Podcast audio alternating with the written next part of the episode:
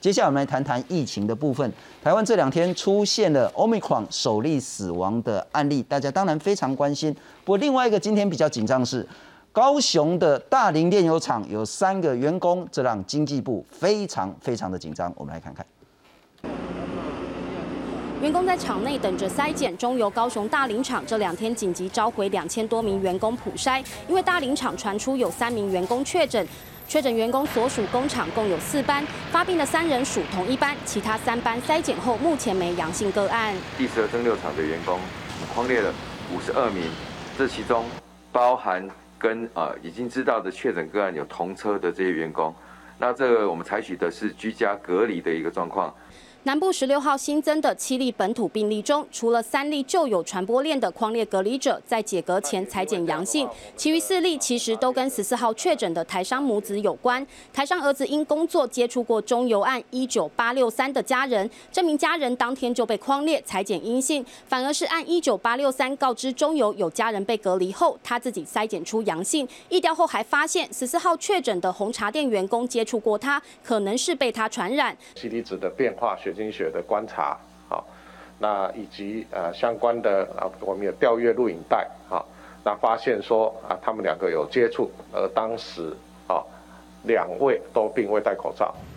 环保局人员来到中油员工去过的足迹点消毒，但台商儿子的传播不止高雄。由于他十二号确诊前曾拜访过台南友人，他十四号确诊后，朋友也马上被框列隔离，隔天发烧确诊，目前还有九名接触者待观察。那跟按一九八六二同框的本来还有九个哈，这个友人哈，这个家人都是一九七三的接触者，目前还没有出现其他异状。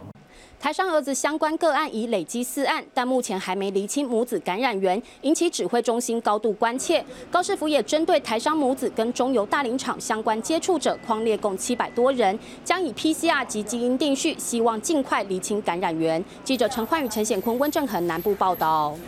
介绍来宾，台大公共卫生学院的教授陈秀熙陈老师。新总好，各位观观众大家晚安。非常谢谢，再来欢迎是感染科医师林世碧孔医师，你好。各位观众大家好，新总好。好，陈老师先请教您，然后我们来看看今天的案件，其实本土病例有十四例，那境外一路有五十三例，那疫情没有说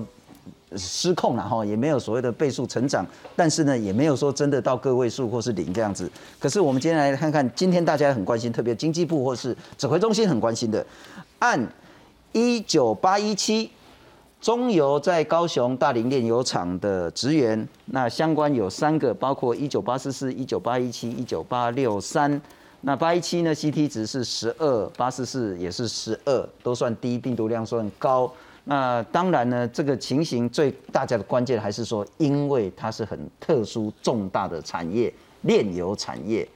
我们需要非常非常紧张，因为其实也框列了好多人，也很多人去筛检。这个是一个重大经济危机吗？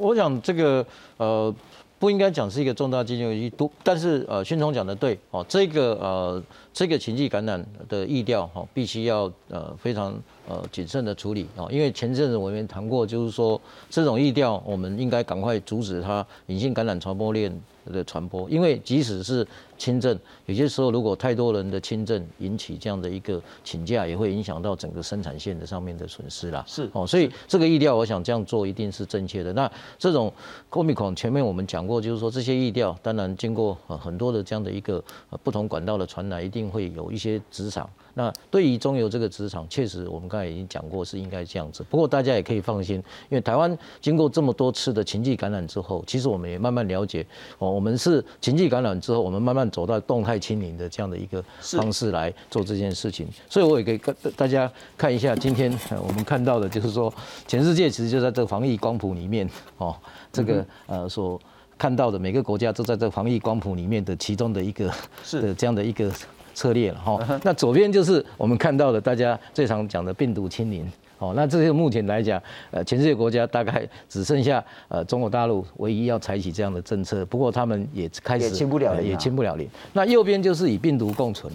好，那以病毒共存，其实以病毒共存并不是就没事啊。所以你看到下面那个曲线，从零以病毒共存，那个病例个案就会一直往上升。哦，那所以以病毒共存的最大的一个这个裂点，好，大家一定要知道，台湾不可能走到这一步，因为以病毒共存会产生非常多的上万、上十万的每天的这样确诊病例，呃，这这个损损失以及它的这个影响，大家呃。不容呃，就是很容易就想得出来。那台湾呢的境界是这样，台湾其实在这个呃长这个淘机发生情绪感染的时候，当时我们是走在中间的重症清零。OK，哦，也就是说我们是朝重症清零方向在走。可是我们因为我们的三剂疫苗打的速度快，个人防疫措施也有升级，所以你即使看到春节这样情绪之后，其实我们的疫情相对是受到控制的。是的，但是我们会有不断的这种小情绪感染。所以我们现在在走到就是往重症清零、往病毒清零方向走，走到动态清零。什么叫动态清零？就是今天你看到中油厂这个 case 出来，我们就是每一个小情绪，只要我们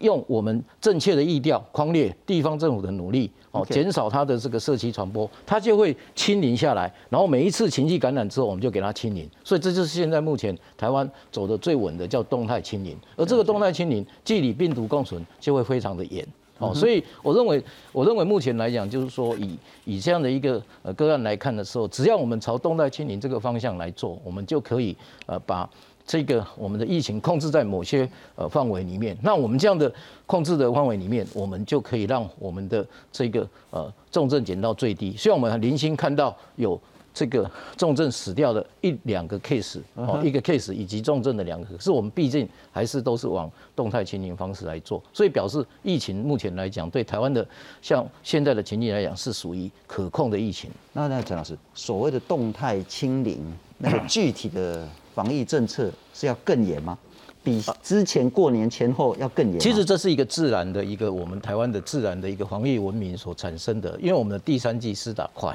是哦，我们的这个个人防疫出来，所以我们现在看到的情绪感染，其实终究在疫调完之后的阻断之后，口罩的保护以及三剂疫苗的社区免疫保护力之后，它的传播力当然就断掉，断掉之后就会在一个情绪感染完之后下来，哦，这个地区的感染其实就到一个程度。是，那当然因为隐性感染链有些时候会在整个。整个不同地区里面做一些啊所谓隐性感染链的这种小型的这样的一个情绪感染的传导，所以我们的意思就是说，只要遇到情绪，我们就把它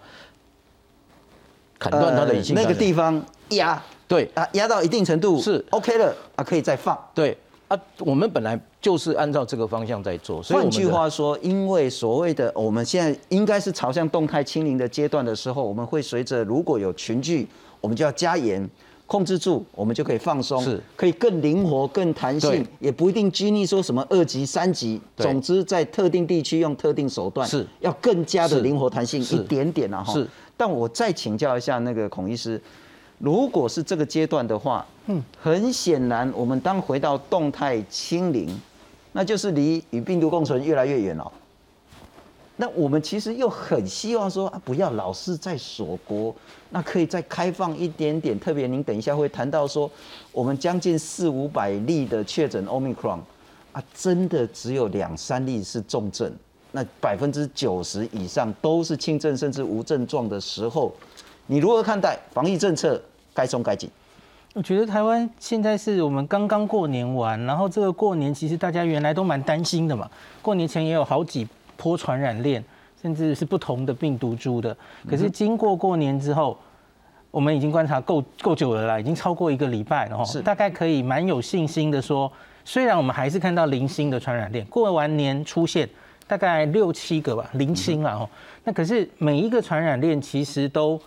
几乎都是在家庭里面比较多。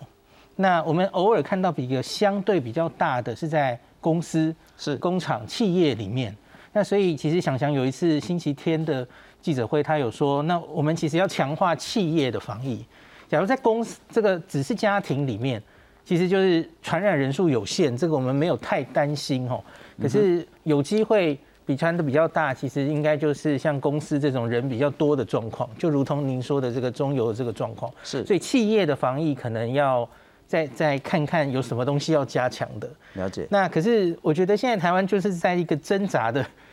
一个十字路口了哦，我们现在哎好像又接近控制，竟然把欧米孔也用很快的疫调，然后大家的土法炼钢，吼，这个戴口罩、勤洗手，然后第三季打上去，把它挡下来了。是，可是那下一步是什么呢？因为假如照去年五月或是去年我们的逻辑，可能是能清就清嘛，我们就尽量把它清零掉，然后继续死守下去。可是问题是，其实很多客观条件已经改变了。是的，对，那其实指挥中心星期一，其实我觉得那是一个很大的政策的宣示的改变，是因为他提了很多点嘛，说这个已经我们多半都打疫苗了，然后多半看到都是轻症或无症状，然后潜伏期也比较短，所以假如我们是还是执着一定要清零的话，我们应该不会做出我们现在决定要反而是边境松绑这件事，你反而是把十四天缩到十天，因为那那你有机会放更多。有机会把病毒放进来，所以那个其实跟去年的思维应该明显已经不太一样了。好，那我们来看看。不过我请导播先让我看一下电脑，然后 PC 的部分，这也是那个孔医师提供的，这个是指挥中心所整理的二月十号、十一号的资料。Omicron 到二月十一号总共有四百三十九，当然这几天还有增加了哈。那四百三十九里面呢，百分之五十四，两百三十九个个案呢，一点症状都没有。百分之四十四点九呢是轻症，加起来就百分之九十九了。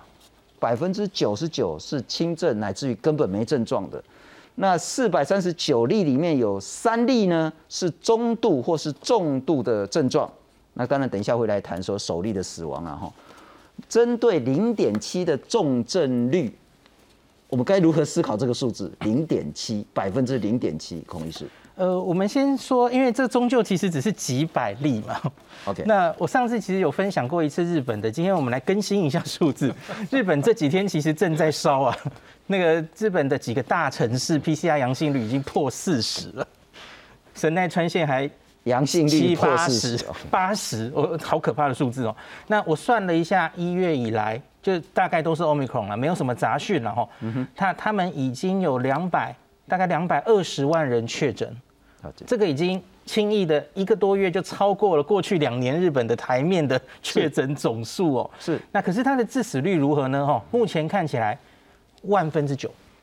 OK。因为信聪，您刚刚问我重症嘛，哈，我觉得我们直接看更更这个，就死亡的。死亡，哎，直接已经演进到死亡了哈。呃，重症的数字的话，其实也超过了之前几波的比较严重的，大概一千多啦，全日本。那可是演进到死亡，现在已经死了。接近两千人，OK，好，这个是万分之九的致死率，是。那跟前面的我大概去抓了他们什么时候哈进入 Alpha 时期、Delta 时期，Alpha 那是几乎没有疫苗的时候嘛吼，嗯，那大概是一点七六 percent 的致死率，是的。那 Delta 是已经大幅降低，因为那是疫苗已经施打不错了吼，是零点三八，这个跟英国数字很像哦，大概是千分之三左右。那我把这个 Omicron 当一一倍的话了吼。Delta 大概是它的四点二倍，然后 Alpha 是十九点五倍，是，所以我们看日本的数字，两个 information，一个就是它的确有各种原因弱化了啦，就疫苗有打，或是其实 Omicron 有年轻化，感染比较多年轻人，然后或是病毒自己的变化，然后也有药物，然后病毒本身可能变弱，这都有可能然后。那可是另外一个，就是它还是你你让它传的话，像是老师刚刚说的与病毒共存，你让它传成这样哦，你看在日本就一个多月死了快两千人，那它以数字取胜，是这个就叫它它两年下的雨一个多月就下下来，那马上就是变成这样子，那是非常对医医疗的的这个伤害，所以我觉得我们一直在谈论什么要不要与病毒共存，勇敢跟它决战哦。你要知道，我们要有条件慢慢的往这一步走，不是一步哈。是你说要共存，我就哎放飞了，什么都不管了。像欧洲某一些国家，也许有一点类似这样，不可能的。我们到那个上面还是要有慢慢的一个策略。好，那我们来看看台湾的部分呢。哈，请导播让我看一下那个台湾首例死亡，这个是按一八一三八，但重点八十几岁的阿妈打过两剂疫苗，都是 A Z。不过这陈老师一直跟我们讲了哈。特别是打两剂 A A Z 的，这个真的一定要去打第三剂了哈。打两过两剂 A Z，那这主要是因为先前金赏歌友会的司机载过他啊，他是喜肾病人啊，载送的喜肾病人。一月十号的时候有就医需求，所以呢就隔离了。十九号确诊，二月四号死亡。换句话说呢，过了大概二十天，呃，这样快一个月的时间，虽然时间有点久，但是还是被列为是 Omicron 确诊而死的案例。CT 值确诊时是十八，那也出现了肺炎，然后有一些病症恶化，用过瑞德西韦、类固醇、抗生素等等的。可是陈时中说呢，这个案子本身阿妈吼有糖尿病、二毛心脏病。死亡诊断书上面没有说跟新冠肺炎有关，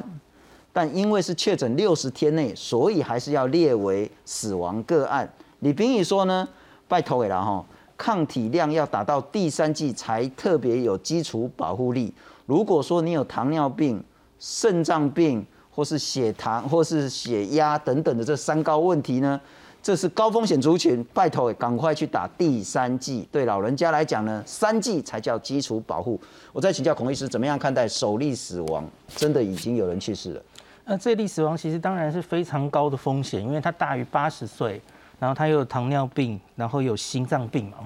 就有慢性病。那以英国的资料，这个太 busy 的 table，我直接跟大家讲了，大于八十岁哦，这个他打。这致死率在英国这一次的 Omicron 哦，我不是用之前的资料哦，是这次的 Omicron 死亡率是三十二点九，可是打了三剂疫苗之后可以降成七点三 percent，所以这就是完全呼应这个李炳英老师说的了。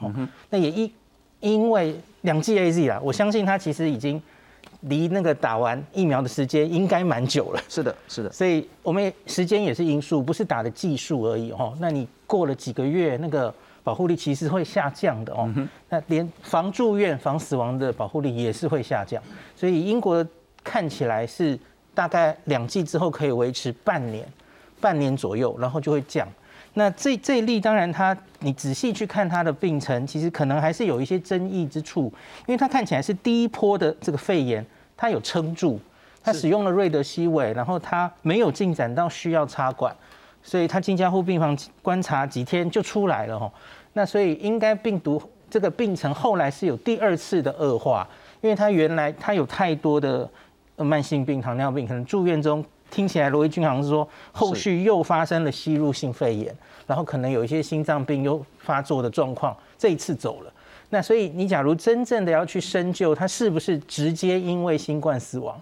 未必是，未必是，真的要检讨，也许真的要完全排除。对对对，真的可能要解剖了。假如真的要资料知道一定的确切了，可是台湾其实都是从宽认定了。不过总之呢，当台湾出现第一例死亡个案的时候呢，大家会一定会紧张。而我们应该得到的讯息就是说，高风险族群、年龄大的、有三高的、慢性疾病的、心血管或肾脏病的呢，拜托一定要去打第三剂。虽然你已经打了两剂，一定要打第三剂。那第二个讯息说，Omicron 是会死人的。不是百分之百都是轻症的，是，但是致死率跟重症率呢，确实是低的。可是呢，当有人去世、有人重症的时候呢，他还是会有很多很多社会成本跟家人之间的一些牺牲。但是我再请教一下陈老师了哈，很重要一点是说，其实从疫情到现在应该已经两年多了，我们指挥中心成立到现在其实已经够久了，我们锁国门也够久了。那包括人，我们台湾人要出去，以及外籍人士要进来，特别是像是一些移工们，或是长照的人，那其实都已经导致台湾本土很大很大的一些困难。我们来看看该如何理解现在该包括边境，包括国内的防疫政策是否可以有一些调整。挽起袖子，不少民众来到试打站接种新冠疫苗。会这么踊跃，是因为国内新冠本土疫情仍持续延烧。指挥中心表示，十六号新增六十七例新冠确定病例，分别为五十三例境外移入以及十四例本土个案。这十四例本土中，桃园航警案一九七六三因为去过儿子家，导致家中四岁孙女确诊，目前感染源仍待厘清。新店设计师案一九六六五也在衍生四例确诊，包括一例室友。以及三位房屋行销公司的员工感染源头还无法确定。另外，高雄家庭职场群聚则延伸炼油厂确诊共四例。昨天在这个高雄的凤山家庭群聚，跟这个高雄的红茶牛奶店的店员是两起哈，那现在因为已经发现他们跟这个炼油厂之间哈，不管是有足迹的呃相关，或者是说有这个用餐哈，店员跟这个客人用餐的接触哈，所以这这这两个加上今天的炼油厂归并成一起哈，所以目前总共是十条哈。由于国内在农历春节后确诊人数并未明显的增加，指挥中心在日前宣布边境松绑措施。包括入境检疫期拟从十四天缩短至十天，推估最快今年三月中旬可上路。而外界也关心，国内因接触确诊者遭框列隔离的民众，隔离期是否也比照缩短？对此，陈世忠说，检疫期缩短先做好，再来做其他的考虑。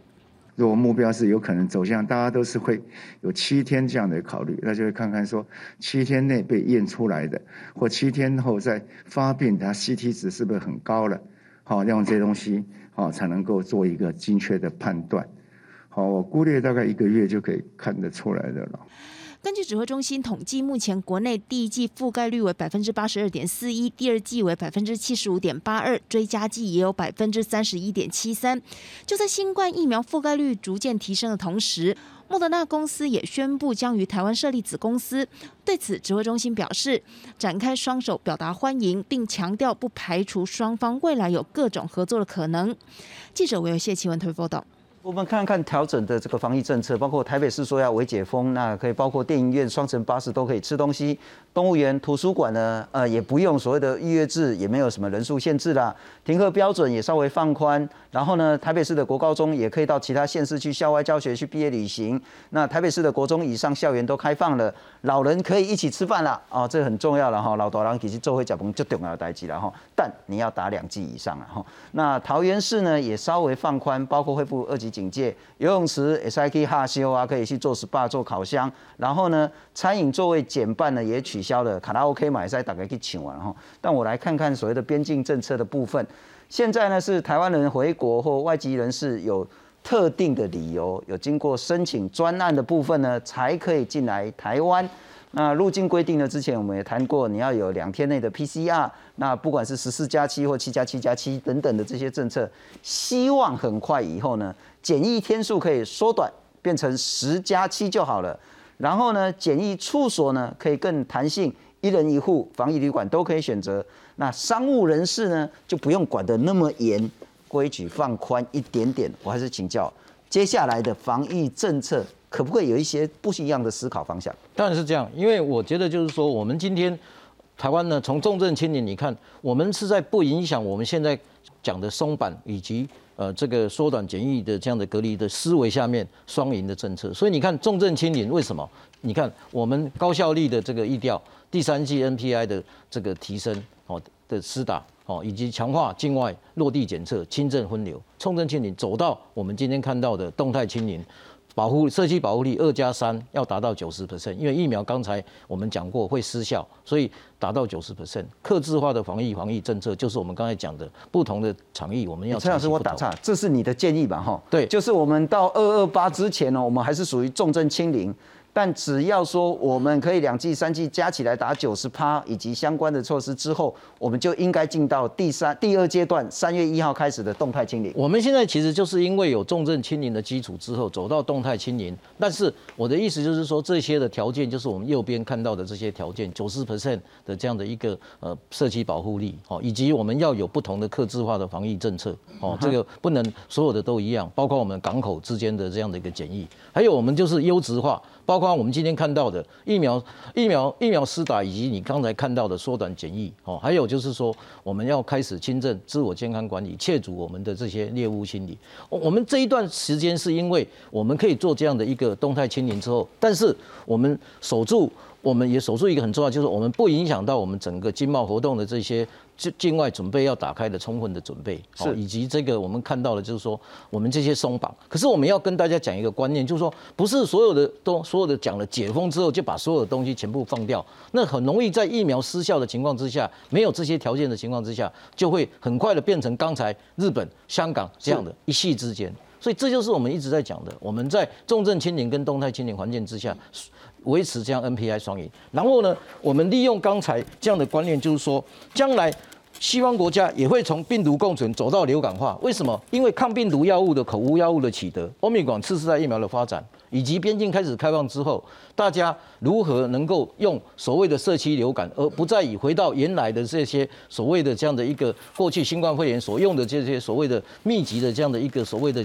监测的这样的一个快速的呃快筛这些等等，哦，所以这个都是我们看到。那他走回这个流感化疫苗，那台湾呢，当然也会在这个重症清零跟这个动态清零的方式，慢慢也跟全世界在接轨。这个时辰大概就是在六月以后，那这是下半年两个事情了哈。所以第一个呃，可不可以再请你多谈谈什么叫克制化的防疫政策或优质化的边境防疫？那到底具体的做法是什么？第二个，我这样听起来好像你说动态清零并非比先前的重症清零更加严格，它可能更加弹性、更加宽松，但也可能更加严格。所以一下是左边，一下是右边。因为我们是在重症清零跟动态清零的这消消长之下。OK，那我现在讲的是说，台湾现在目前我们这个阶段，我们追求的叫当然就是。可以更好的所谓的从重症清零走到动态清零，因为这样才会不会刚才有这些死亡或者是小孩子的这样的一个感染哦，所以这个是我们关心，因为我们的疫苗做的规格。那所谓优质化的边境防疫，就是说我们要不要考虑